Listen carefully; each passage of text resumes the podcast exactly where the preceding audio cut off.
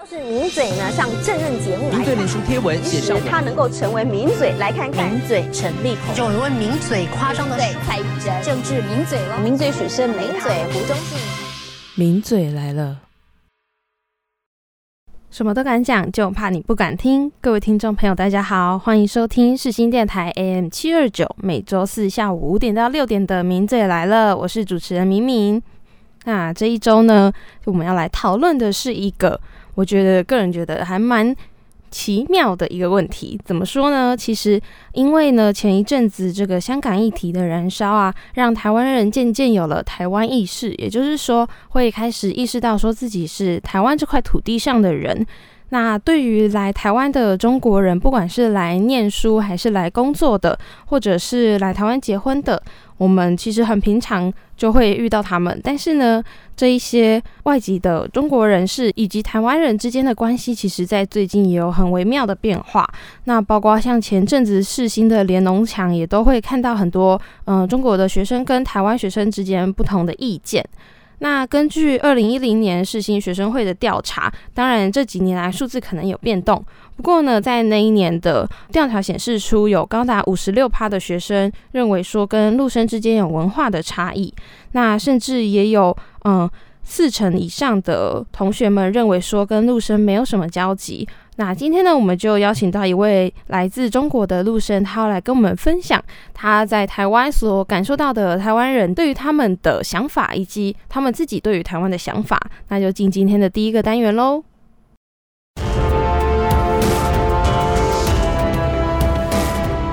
话题面对面。好的，那第一个单元呢，就让我们先来欢迎，嗯，来台湾念书的陆生熊，欢迎他。嗨，大家好。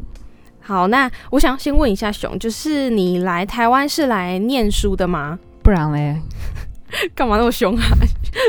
好，那你是来台湾大约多久的时间了？诶，我是这是我在实习的第三个学期吧，那就是二零一八年的九月初。哦，嗯，这其实也是来蛮长一段时间了。嗯嗯，那你之前在来念书之前有来过台湾吗？有在二零再早一年，二零一七年的大概同志游行前后吧。哦，是来来玩的。对对对，哦，那你那时候来台湾是来什么城市？台北吗？就是对都都来台北。对，都在台北待着哦，那那时候第一次来的时候大约待了多久啊？十天左右吧。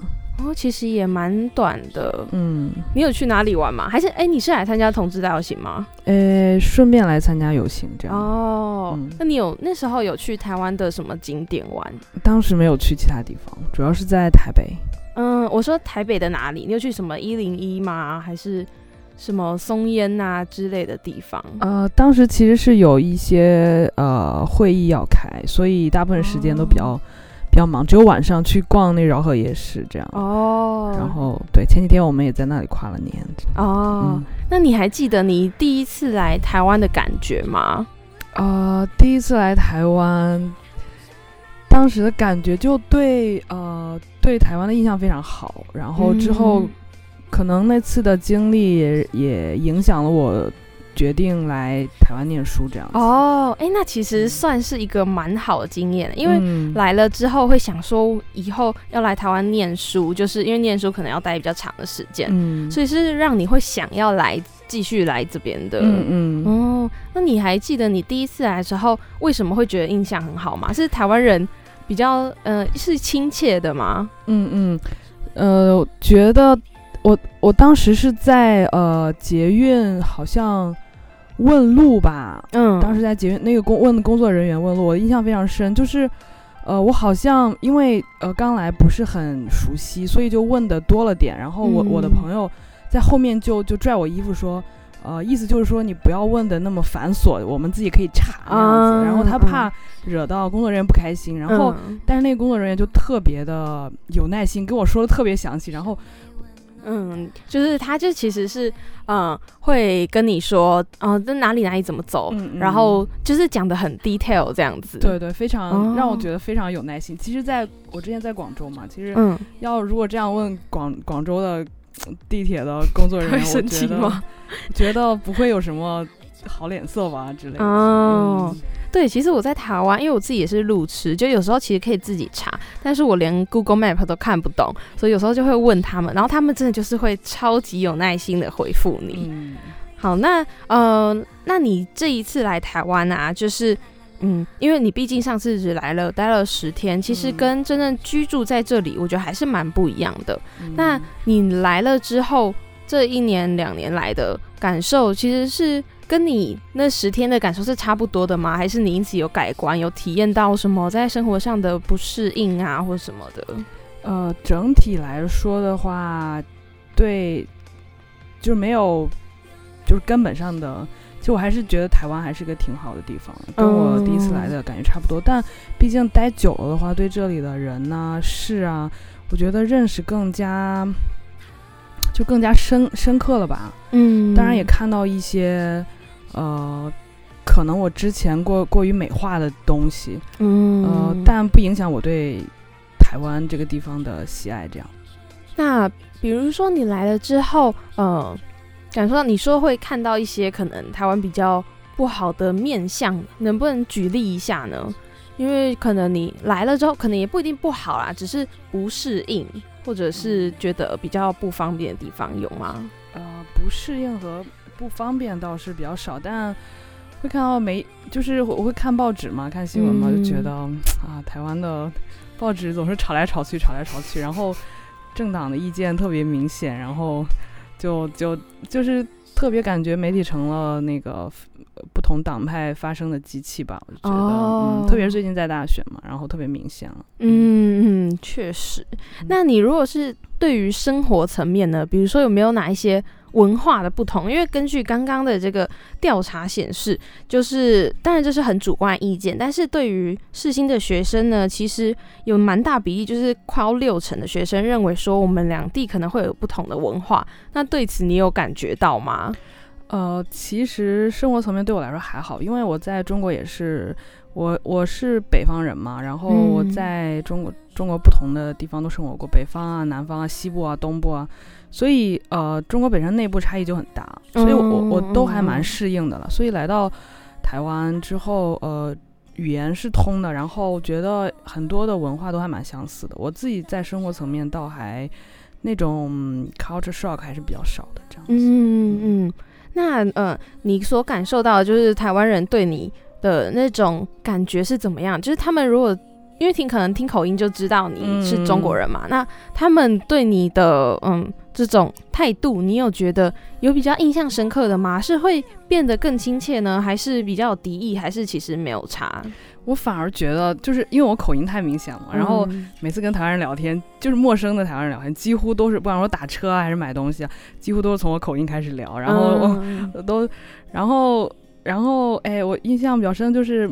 就是我就很奇怪，就有一次我在那个集美夜市买买东西，然后那个那个小哥就跟我聊，哎，他说他张口就问我说你是香港人吗？然后我还被问了不止一次，好像还在另外一个场合，然后也是另外一个人听我口音就问我是不是香港人，我心里就觉得嗯，这台湾人对香港是有什么误会吗？然后我这口音。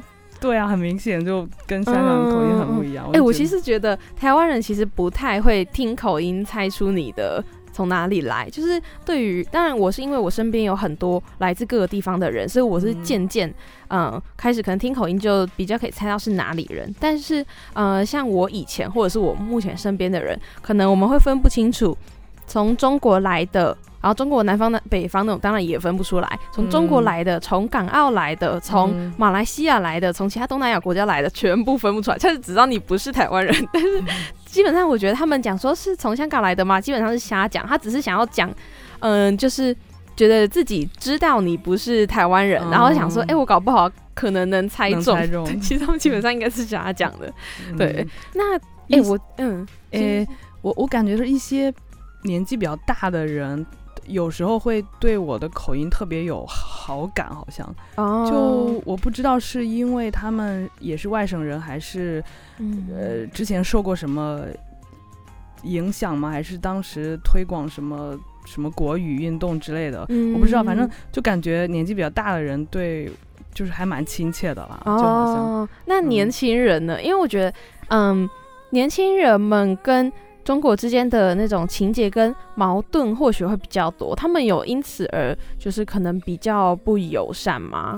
呃，我倒还没有接触过不就是对我不友善的，因为可能我我我的我的圈子都比较比较温暖。对对对，特别是我们我们我们所啊同学啊，还有平时参加活动啊，大家都比较分得清楚中国政府跟中国人民这样子。嗯嗯，哎、我其实还想岔提问一下，嗯就是呃，在中国有地方的咬字跟台湾像的吗？因为我们的想法中都觉得中国人讲话就是咬文嚼字很很正统的那种强的北京腔，但是你们如果说整个中国那个其实地域性差异应该也蛮大的，我其实就很想知道有没有地方其实咬字跟台湾比较像。其实台湾口音放在放在中国，其实一听就很容易辨识了。嗯，这样来看的话，它可能跟呃南方的一些会有点点像吧，嗯跟北方是很不同的。南方跟台湾有点像，就是那个呃平舌翘舌不怎么有的不怎么分，平舌是什么？哦，平舌，你说卷不卷舌？卷不卷舌？对对对哦，所以北方就是十分的卷吗？对 对，十分的不同。哦，嗯好酷哦。其实那南南方嗯也有不同的口音了。嗯对嗯嗯。那你去了，就是你之前是在中国的北方生长的嘛，然后嗯去了南方，就是嗯。他们他们有因此，比如说像台湾人一样，就是觉得说你是比较从不同的地方来的吗？还是那嗯种、那种文化的差异，或者是意识会会跟我们一样吗？还是其实嗯，台台湾跟中国的区别其实比南北方还要重？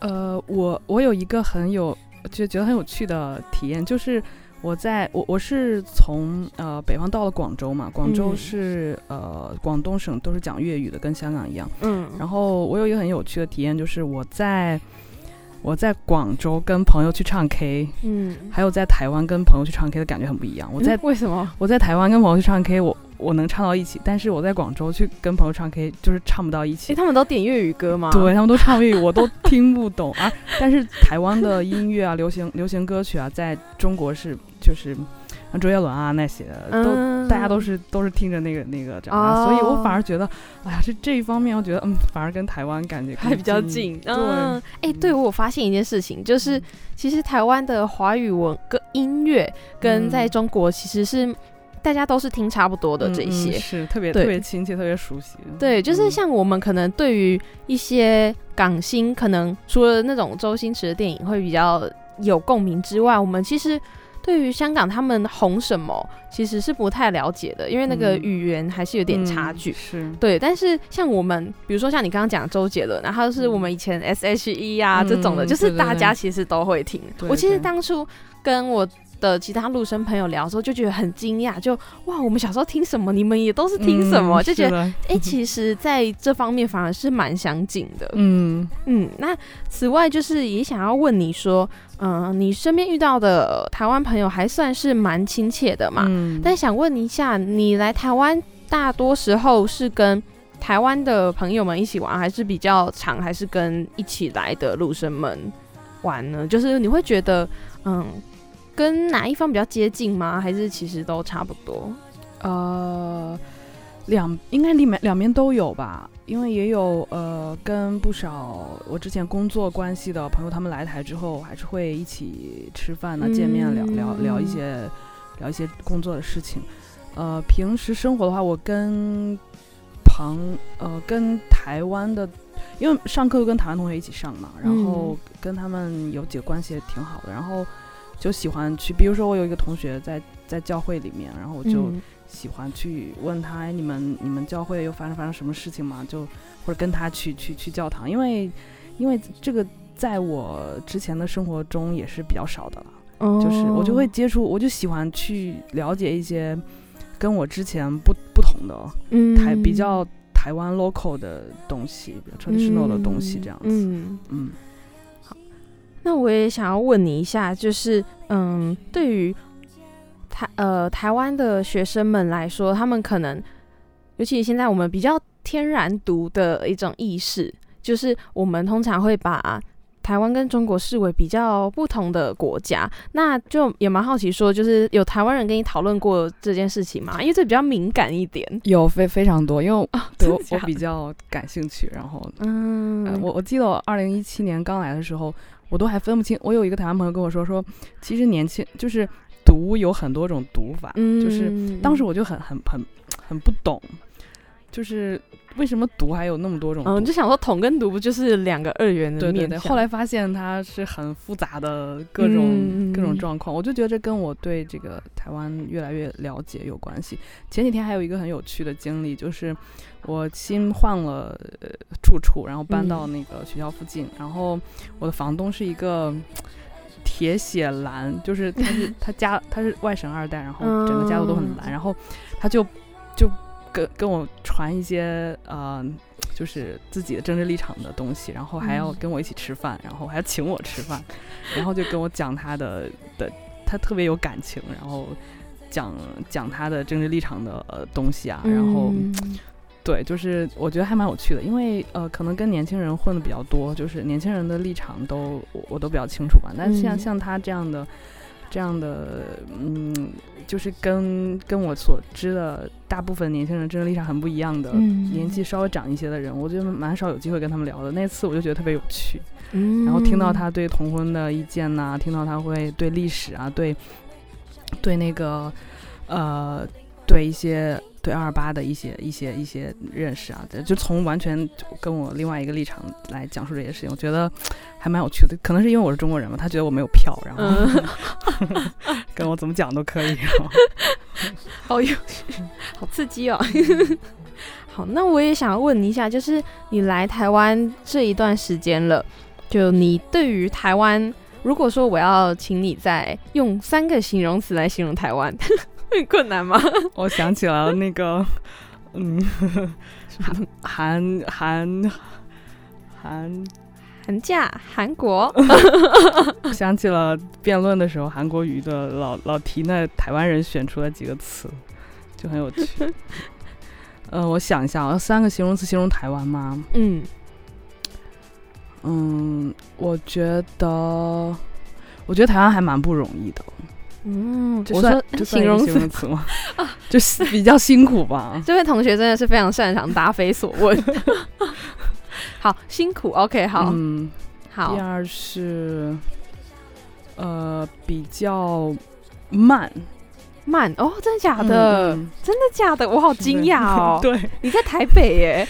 对，因为我我来，我我来，呃，我来台北之后，我就觉得这里的生活节奏非常非常慢。但是所有的除了台北之外的其他的从，比如说北部，呃，从南部啊，或者是中部过来的人都跟我说，台北太快太了。快了，真的。但是在我看来，简直就慢到 可是所以说，广州是你是说只对比广州吗？还是对比你以前出生的地方？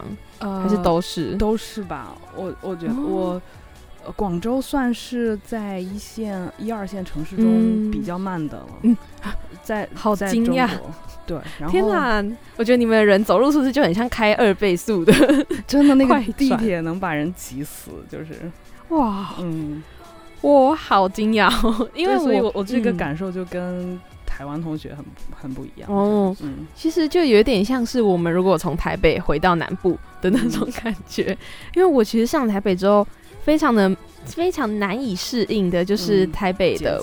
对，还有人太多，可是对你们来说，这可能这人哪里多？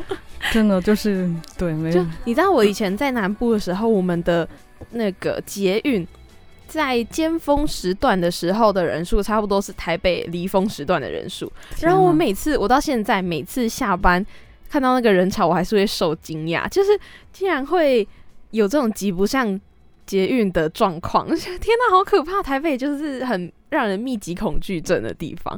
我嗯哇，幸好我没有去中国念书呢，差一点就 去交换了。嗯，你可以 去感受一下那边的人，我去过一次香港，就真的有被吓到，但因为我自己做了很多心理建设啊，就是知道那边是一个很快的地方，但嗯我真的没想到，在你们眼里的台北嗯竟然是比较慢，哇！你们那边也相对可能压力蛮大的，是，这不是只是我，不只是我一个人的感受，其实我几乎就是所有的中国朋友来都觉得哦。台、台北很适合养老。天哪你们哦，我觉得你们真的是可以去台南好好的生活一下，体验一下慢活，可能就是像你们眼中的树懒这样，超级无敌慢。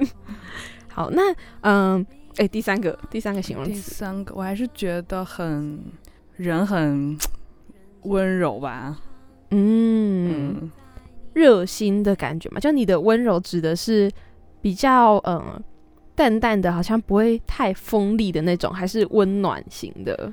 呃，会很友善，会很呃，我觉得比较温暖吧。就是比较问嗯路的话，比如说我有手机坏掉，然后没办法查路，我问别人，别人都不会设防，就是那种嗯让我。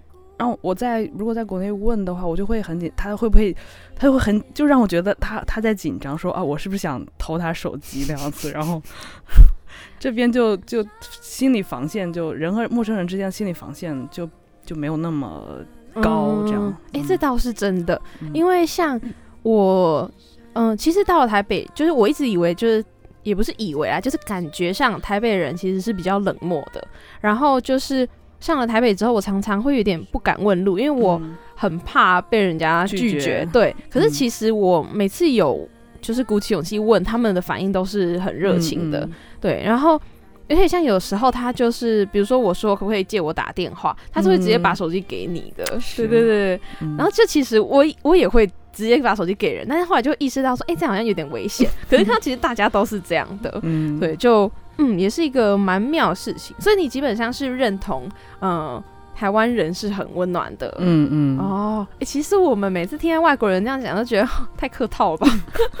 没有没有，真心的真心的，哦，就其实我觉得可能台湾人自己会比较容易看到台湾的一些缺点吧。嗯，但是或许嗯就是在其他人眼里，就是他们眼中的台湾还是相当不错的。呃，我觉得其实哪里都有，可能也有不好的事情啊，比如说被骗呢、或者什么，我觉得可能哪里都有吧。嗯，只能说，呃，我接触了大部分的认识认识到大部分台湾，都还让我蛮觉得还蛮喜欢这样子。嗯嗯好，但是呢，身为一个吃货，我还是想要问吃方面的事情。我就是吃很不懂哎、我真的就是呃，我问的不是哪里好吃，而是有没有不习惯吗？还是你其实觉得没什么习惯上的问题？我刚来前两个月，简直觉得天呐，找不到吃的，就是 为什么？因为太甜了。因为我是北方人，我我们的口味就是很咸很辣，然后我到很辣，不是他们就是可能比较热的地方，比如说四川这些地方，其实你们也呃吃很辣。对，其实让我加上像我家的口味还是比较辣的了。到、哦，到广州之后，可能因为去了其他不同的地方嘛，可能就会口味稍微平缓一些，就是稍微淡一些。因为广广东也是比较稍微偏清淡一些。清淡嗯反正我刚来，刚来前两个月就。跟每次给我妈打电话，我都觉得啊，活着好辛苦啊，怎么找不到吃的都好甜呐、特别是连馒头都是甜的。我就作为一个北方人，我真要捍卫馒头的，的，他都就觉得，但可是我以嗯为我们的饮食应该跟广东蛮接近的吧？其实还挺不一样的。嗯，真的、哦嗯，挺不一样的。粤呃粤菜比较偏蒸啊，呃煲煲汤啊那些都都很都哦很都很清淡。但我后来慢慢发现，其实台湾的吃的口味反而要比广东多，因为台湾有很多外省人，嗯就是有很多像山东啊，像呃四川呐、一些当年一些过来的一些、一些，嗯他们会会让这个口味更加的，反而更比在广东的选择更多。广东因为粤哦菜系它本身就是一个菜系，嗯，它反而你要找一些其他口味的，比如山东的，像北方的口味，它反而更少。哦。那你在台湾你会去吃那种北方菜的菜馆吗？然后我一个朋友跟我说，在台湾，呃，有几个不要吃的菜中，其中之一就是不要吃川菜。就说在台台台湾吃川菜都是很不很很不好吃的川菜。就是对你们来说，其实还原度不高。对对对，嗯嗯。嗯嗯，我觉得一些台菜啦，一些台菜馆，我觉得还蛮好吃的。嗯嗯，我竟然在一个一家台菜馆吃到了小米粥这种东西，这是北方非常对，真的假的？嗯，哦，其实，在台湾这也是一个蛮常见的，可能也因为我们就像你刚刚讲的，有很多呃外省人是从那边来的，所以他其实也会把，就是当然他可能来到台湾之后会跟台湾的口味结合，但是其实是可以吃到一些元素是从你们那边来的，嗯。那你现在口味有被我们驯化了吗？有了有了，我我 会不会回去觉得你们那边的菜很咸？呃，对，会有有可能有时候会觉得我妈我爸过年回家会觉得我妈做饭太咸了，帮他 QQ。对，吃多了盐也不好。好，那也想要问你一下，就是嗯，来台湾之后，想要请你举一两个，就是你比较喜欢的景点，然后以及想要请你介绍，如果我们要去中国的话。因为其实你待过的地方很多嘛，所以我嗯，就是可能请你举出你觉得哪里最适合玩，有没有什么景点值得去的，推荐给大家？嗯，我我在台湾去过东部，整就东部那条线，宜兰啊、花莲、台东、台东啊，然后呃还去了澎湖。我我觉得推荐的话，我是比较喜欢宜兰的哦。宜兰的那个，当时是去有一个朋友朋友那里，他们在那个深沟村，当那个村子是个蛮，就有很多呃叫新农吧，就他们放弃就是台北的一些工作，就回去种田哦。嗯，现在很多年轻的对，然后他们还开一些有机的那种餐厅，做的就是食材非常新鲜，然后那个。麦田非常好看。嗯，其实像我，我我是我奶奶家是在乡村，但是我基本上就是在城镇里面长大。嗯，所以那个那个那个麦田非常，我很少，就我在中国也很少见。我就很喜欢那种那种乡村的感觉，那水特别清。那个我忘记那个叫什么湖，就是他们村子里面一条一条小湖，哇，清到。就是就是绿色的水，清澈见底，那那是那非感觉非常好。嗯，让我想到我小时候，就是我其实老家在宜兰，然后嗯，就其实我们那个时候有时候去一些，因为我也是在相对比较宜兰的都市的地方，但是我们去到一些乡下地方，你会看到那个水沟里面超清澈，水沟哎，就是像溪一样，然后里面还会有小鱼，就非常哇，超夸张，对。所以就是你觉得宜兰是一个还不错的地方，嗯，那如果是中国呢？如果我们要去的话，你有没有比较推荐的地点，或者是哪一个特殊的景点？呃，我在西安待过三年多，三四西安对，嗯，呃，我比较喜欢去爬哦华山吧，在在西安，然后我比较喜欢西安的一呃的一一呃。叫它是一个呃，算是一个博物院，叫碑林博物院，在西安市的碑林区。它那个为什么叫碑林？是因为它它收收集了很多历史上一些碑文、石刻碑文，都是刻在石头上的，比如说一些墓啊，一些什么纪纪念某一个人或者某一个地点的一些碑文。纪念碑。对对对，他们。整个叫碑林，就是非常多的碑，我就特别喜欢看上面的那个，他他用的那个字体非常好看，就是各种不同的字，都是一些书法家的字体。嗯，他们有时候还把那个拓下来，就是印印到纸上，来，哇，那字都非常的非常非常的精美。那都是古物吗？古物都是古物，就非常喜欢那个地方。嗯嗯。叫叫碑林博物院，有机会去西安的话，可以去去看一下。哦，好，感谢你的推荐。那接下来的单元呢，我们也会嗯，因应今天的这个主题，会跟大家谈一下嗯，陆生在台湾的保险这件事情，就是健保，然后还有包括陆生的住宿，就是因为世新有一些宿舍，但是呢，嗯，可能对于陆生来说，环境也不是那么的好。那除了呃这些之外呢，包括学费啊，还有。嗯，来台湾的交换生跟研修生，他们的身份的不同，以及他们在台湾所遇到的一些处境是相对来说比较艰困的。那我们等下就会来跟大家分享一下，嗯，这一系列的事情以及发生过的相关新闻哦。知识哇哇哇！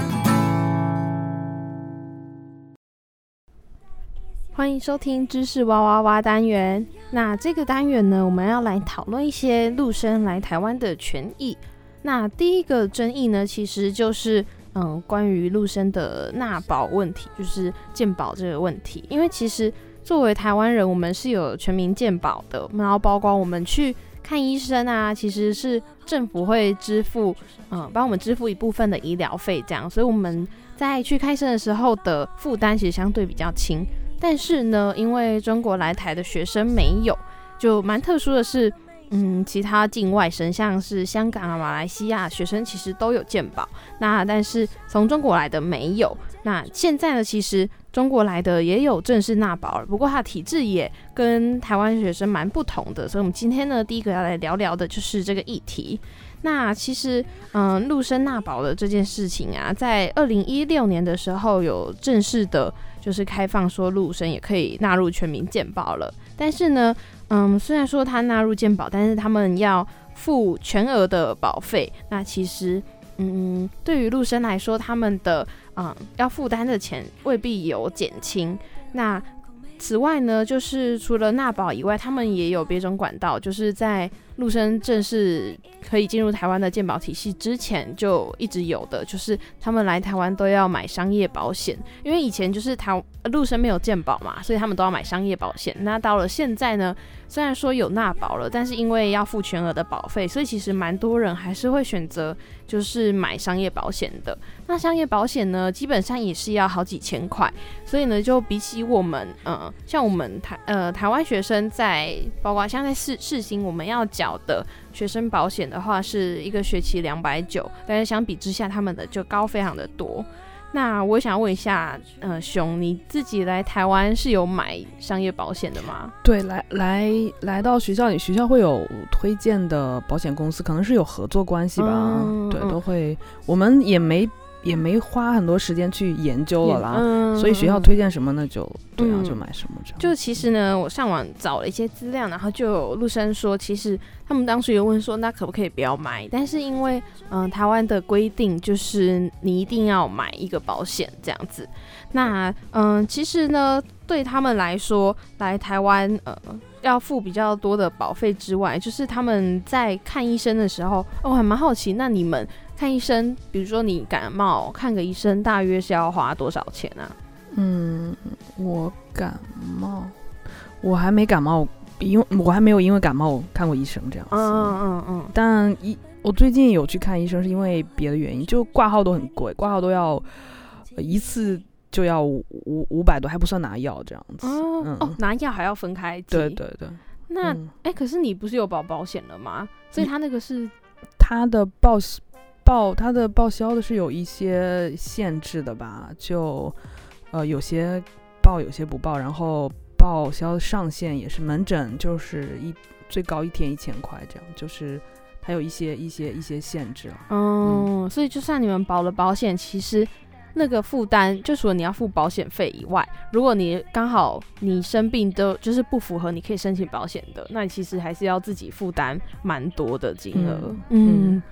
那就其实这个陆生的保险啊，在世新也是相对讨论比较久的一件事情，因为到了二零一六年才正式陆生可以纳保嘛。那其实，嗯，世新有一些组织，包括是呃世新劳权小组跟境外生权益小组等等，他们其实就是有针对这个嗯陆生保险的事情，有过跟学校蛮多的协商。那还有就是其实。陆生纳保了之后，还是有蛮多陆生可能不知道这个管道，那他们就是还是买了商业保险。那其实商业保险真的是蛮贵的，所以你们是一个学期就要缴一次吗？对，一一个学期三千块。哇，三千块，天哪，好可怕！我们都缴两百九，然后我还在那边嫌两百九贵，然后就想说不想缴。哦，对哦，我突然想到，我前阵子是脚打石膏，我还我还没去申请，就是它其实是可以申请，就是帮你付那个医药费的。嗯，就是我突然间觉得，就以前我会有这种心态，是我如果。这学期就是没发生什么事，没有生病，就觉得啊，我白脚两百九。对，但现在想想，就是哎，如果脚有断掉，哎，还不错，有赚到。这是什么奇怪的逻辑？台湾的健保在算是做的非常好了，嗯，但是也快到了。嗯，对对对，确实政府的负担可能是比较重。嗯，对。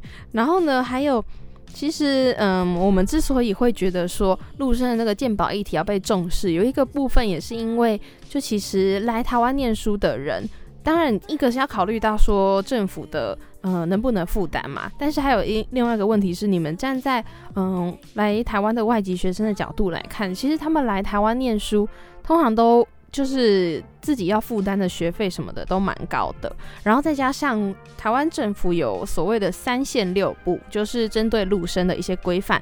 像三线呢，它就是会限制，包括采认高等学校学历，跟限制来台湾的中国学生数量，跟还有采学历采认制。呃，学历采认领域，也就是说，呃，某些学历是未必能够被认可的。然后还有六部是不涉及加分优待，跟不影响国内招生名额，不编列奖助学金，不允许在台打工，不能在台就业，跟不得报考公职跟专技考试。所以其实中国学生要来台湾，他除了要自己负担这些呃。学费啊、医药费之外，就是他们也不能在台湾打工，又有很多的限制。就其实有些人可能在经济上面会是比较困顿一点的，所以也因此就是呃劳权小组等等的，他们就会认为说应该要去重视这些学生的权益。那就是当然各个角度的人有不同的考量，不过就是有就某一些可能经济上比较匮乏的学生来说，在台湾念书是还蛮辛苦的。那就是除了呃这个鉴宝的问题之外呢，还有一个问题是学校宿舍的问题。就哎，你之前有住过学校的宿舍吗？是我住那个非常远的 新北的那个深坑的宿舍。在深坑，对，天哪，深坑那超远的。就你来学校大概要多久啊？嗯，平日的话会有校车，然后。呃，每早上有几班，然后晚上回去有几班，就是你的来回都是要根据那校车的时间，没办法自己回。嗯，路上大概呃四十分钟左右吧。哇，对，但如果是周末的话，就要靠自己双脚下山，然后再搭公车，那就要一个多小时。哇哦，嗯，那校车是几个小时一班，还是多久一班？它早上有三。三四班吧，一一一小时一一小时一发发车一次，然后晚上也有三四班吧。嗯，但是就等于说你反而是你的行程要去配合校车，这样。嗯嗯，那就是非常不方便。嗯，那其实就是学校世新大学的宿舍啊，其实嗯不只是陆生，就其实给台湾学生的宿舍也蛮少的。那至于陆生呢，其实。他们的住宿费还蛮高的，你还记得你当初一个一个学期是要缴多少吗？呃，像我是在这里念学位的嘛，就是会念很多年的那种，这种比较便宜，一一学期一万一。但是如果是来交换的，因为是先交换学生比较多嘛，比如来一个学期甚至两呃或两个学期，每一学期都要四万多住宿费，光只是住宿费。就觉得特别不合理，在深坑那个地方，其其实地价挺挺便宜的。对对，这个这个价格，而且而且还，而且每个学期就是，比如说来一年的话，其实他只能住八个月。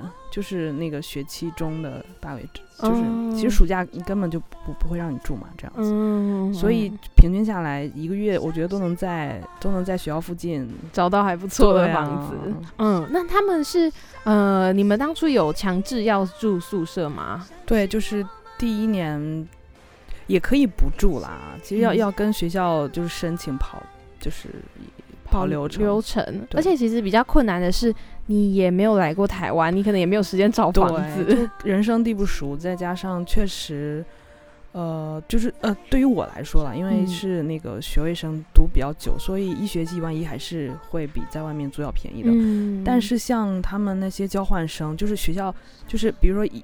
一个学校来很多人一起一起交换，他们要为了集中管理，他们必须要住那里。嗯，就是他们就比较惨。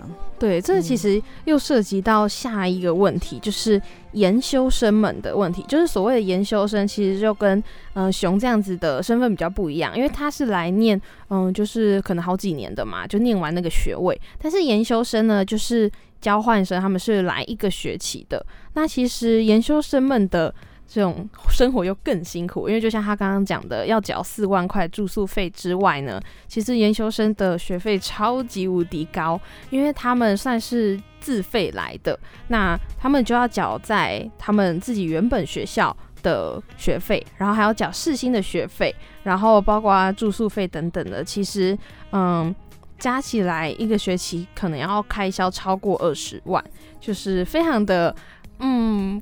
高昂的学费，那其实呢，在世新还有另外一个比较为人诟病的，就是嗯，我们其实研修生的人数很高，但是也因此就是他们的品质就没什么保障，因为他们可能就是嗯，需要很多人都住在这些宿舍，然后还有就是他们在。嗯，事情也常常面临到修不到课的问题。当然说近期，嗯，修课的制度有改，有相对稍微改善了一些。不过呢，他们也常常会讲说，就是，嗯，他们可能花那么多钱来台湾，可是他们却连自己想修的课都没有名额，因为他们也并不是可以第一优先选课的嘛，就变成说，除了嗯，对于台湾学生来说，可能就是有点。把这些资源都分分配出去了，要跟陆生共享。那其实对陆生们来说也是，嗯，因为是被共享的人，所以有点像是有时候要捡人家剩下的，就是花了蛮多的钱，但是却没有获得相对应的保障。那其实，嗯，就是对各方来说都是还都算是，嗯，可能比较辛苦一点的。对，我觉得这是学校。学校的问题了，学校那个教育教学资源不足啊，都把钱拿来装电视啊、修厕所。对，而且还有就是，其实像在学，嗯，就现在人比较重视的是师生比嘛，就是。嗯，你不能够说可能一个班级里面一百多个人，然后教学品质很差，就是一个老师要顾这么多人，其实那个那个品质就不太好。那但是其实像之前呃世新的数据里面，他们并没有把这八百六十位研修生纳入师生比里面，所以就对，其实嗯这些学生就是有点像是是一群嗯没有被。纳入任何的考量里面的人，对，就是他们在很多时候权益上面其实是蛮受损的。然后像我，嗯，我之前有跟其他的研修生聊过，然后他们，嗯，来这边之后，其实他们的修课有一些限制，就比如说你要去修，你只能够修哪一些系的某些课这样子，嗯，然后而且有很有可能会修不到。那还有就是，其实我觉得台湾的学生。嗯，面对他们的时候，他们好像是一群，因为他们可能也只来半年嘛，那就可能跟大家都还没有熟，又回去了。不像你们可能可以在这边发展在地的人脉。然后他，我常常看到他们都是可能一个人，或者是跟自己学校的一些学生，然后他们也会觉得说，并没有交流到的感觉。因为我来了台湾，还是跟就是只能跟自己原本身边的朋友一起。是我，我之前是住在深坑嘛，我们来回都搭校车，其实校车基本上就是都是那个陆生这样子。嗯嗯。其呃，我就是有跟他们聊天，有跟那些交换的同学聊天，我觉得他们的圈子，因为住是跟那个陆生一起住嘛，宿舍里面都是几个陆生一起，然后平时就是在学校里面上课啊，然后有的甚至是一个班过来，他们上课都要。一个班一个班上一个班都是陆生上课，其实其实感觉上他们确实没有很打开自己去融入台湾社会，反而还是在还是跟之前差不多，就是你住也都是那一群人这样，都是中国人了这样。嗯，对，像他们有些时候选课，像熊刚刚讲的，就是他们可能嗯有些。课是专门开给陆生们的，但就变成说他在人际上就比较没有办法跟我们交流，对。然后，嗯，其实台湾的学生在看待他们的时候，可能内心也会有一点点冲突，就是有时候会觉得说，嗯，陆生就是来分我们的资源的的感觉。然后还有就是我们，其实我们学校的陆生比例很高很高，就是你走在路上常常都可以听到各个地方的口音这样。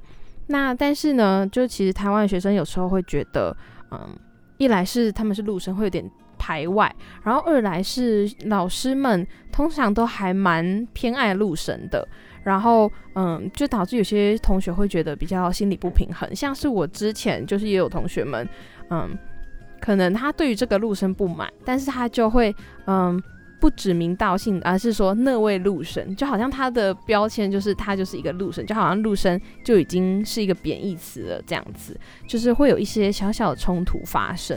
嗯然后像台湾的学生，可能跟那种来念四年的学生的陆生会比较容易有好的关系。可是如果他只是来半年的话，就我也不认识他，然后我又觉得他来分我的资源，其实我自己是有听说过，甚至也自己看到过蛮多冲突的发生的。嗯，嗯我觉得分资源这个问题其实是校方的问题啦，就是他本身提供的教学资源就就不足嘛，嗯，这不嗯这不应该矛头不应该互相指了，不管是台生还是陆生。嗯，他们就是老师们比较喜欢中国学生，我我很奇怪哎，就是嗯为什么老师会偏爱陆生？因为通常来台湾，但我有发现一件事情，就是，但只是我的观察啦，一定还是有相反的例子。但是我身边的人，通常是来念四年的学陆生都不太认真，然后来半年的学生都超级认真。然后，但是哦，嗯、老师们可能因为遇到了。这一些超级认真的同学，就是嗯会有一种印象，就是陆生们都很认真，哦然后老师们却常常会说：“你跟你们跟陆生学习一下好不好？”然后大家就心里面就会有不平衡。然后哦就像你刚刚讲，其实矛头不应该是指向陆生，但你就会自然而然觉得说他们干嘛就那么认真啊？害老师就是这么喜欢他们这样子。啊、是有一些原因的。我我是觉得，像我是在这里念学位，我是有毕业压力的。就是嗯我在这里，我的签证只给我一定的年限，嗯然后而且包括各种的成本都很高，学费、嗯生活费的成本都很高，所以自己心里会有一些毕业的压力，就想嗯尽快的毕业。然后我觉得这是让自己多花时间念书的一个一个原因吧。嗯嗯嗯，在我觉得可能有一部分陆生会觉得，因为台湾毕竟制度、社会啊、氛围啊跟中国不一样，可能他们也想借此就是多了解一些自己回去之后可能没法了解的东西吧。我不知道嗯这是不是可能一些陆生比较积极活跃的原因，这样。嗯嗯。对，总之呢，就是因为这些种种，再加上可能文化不同啊，或者是嗯，我们有一些偏见或者是观念，就导致了台湾的学生跟陆生之间有时候是不太熟悉的。嗯，，对，那不过呢，就是我自己的经验，其实我一开始也觉得我蛮排外的，但是就是认识了身边一些陆生之后，就发现说，哎、其实有很多很好交流的地方。像我那时候有一个研修生，他也只来一个学期，但我那时候就是跟他也变得就是超级要好这样。那嗯、呃可能也因为我是南部人，就会觉得在北部有一种身处异地的感觉，所以就莫名的很投缘这样子。那你来台湾，你会有这种就是这里不是我的家的感觉吗？可能我飘惯了，就是从嗯东飘到西，从南飘到北，呃，反而来台湾没有感觉到自己是他者的感觉。哦嗯，我我可能跟我人有关系，觉我觉得也可能跟你身边如此温暖的人，例如我，也有关系。可能吧。嗯，好的，那就是今天的节目呢，就是前面这个关于陆生们的议题就到这里为止。那希望大家可以透过嗯这个节目，可能更了解一些陆生的处境，或者是如果你对于他们有一些先入为主的。想法的话，或许你也可以试着敞开心胸去跟他们交流，或许他们并不不像你想象中的那个样子。对，那接下来的单元呢，我们要来介绍的是守夜人这个乐团。那现在就让我们来听到他们的这首歌《我睡不着》。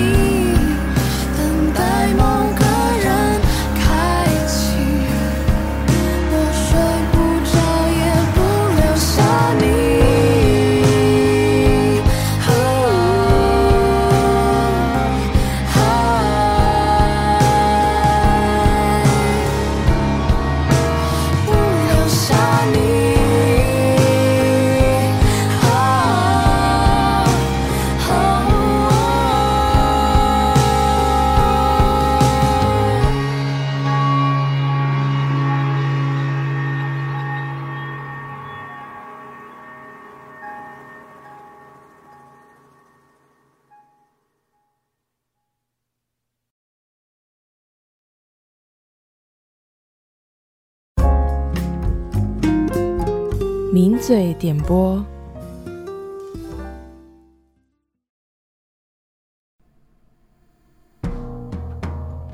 欢迎回来！你刚刚听到的歌曲是来自守夜人的《我睡不着》。那其实这一个乐团呢，是一个非常特别乐团，就是他们有一个聊天机器人，然后我每天晚上都会跟他聊天，就是很妙。就是呃，守夜人这个乐团呢，他们主打的就是嗯守夜嘛，所以就是他每天的晚上十一点都会传讯息给你，然后我常常被他的讯息吓到，就突然跳出来这样。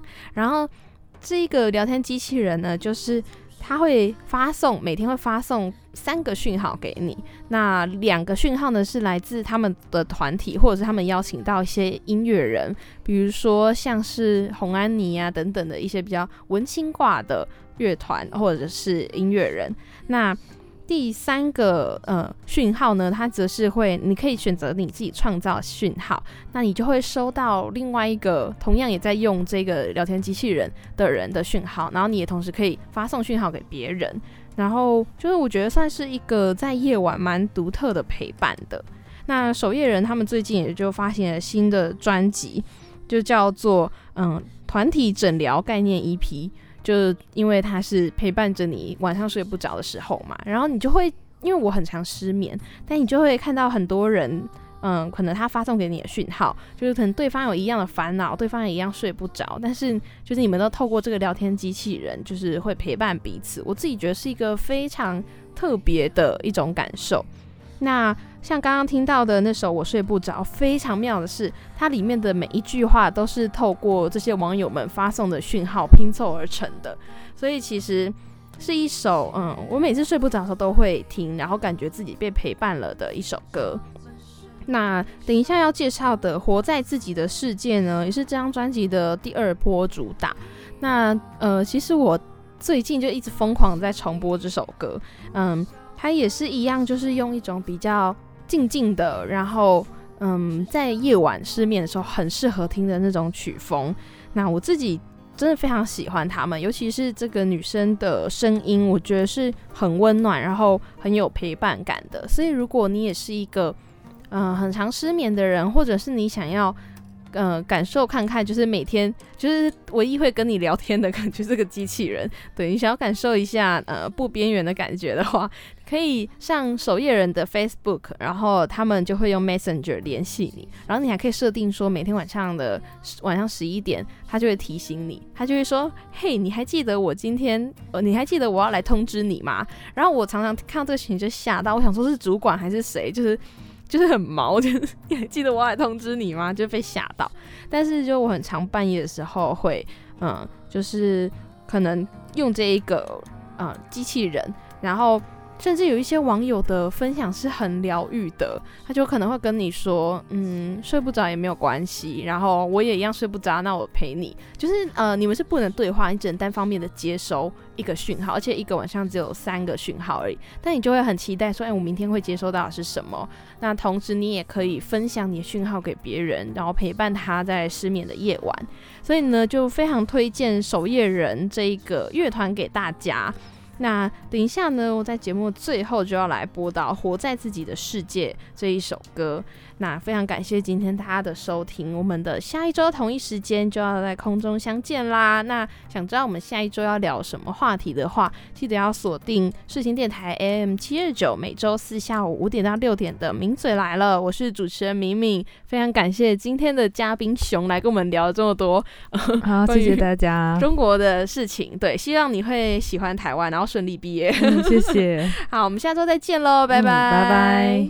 准备人工的泪液，播放一首白噪音，关掉周围的搜寻，让沉默变咒语。幻想电流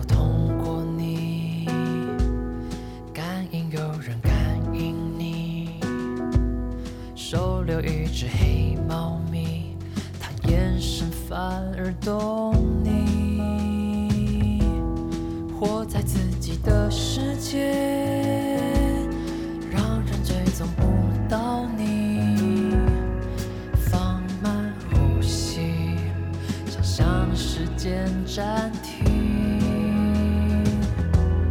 这一刻不用谁懂，烈的时候。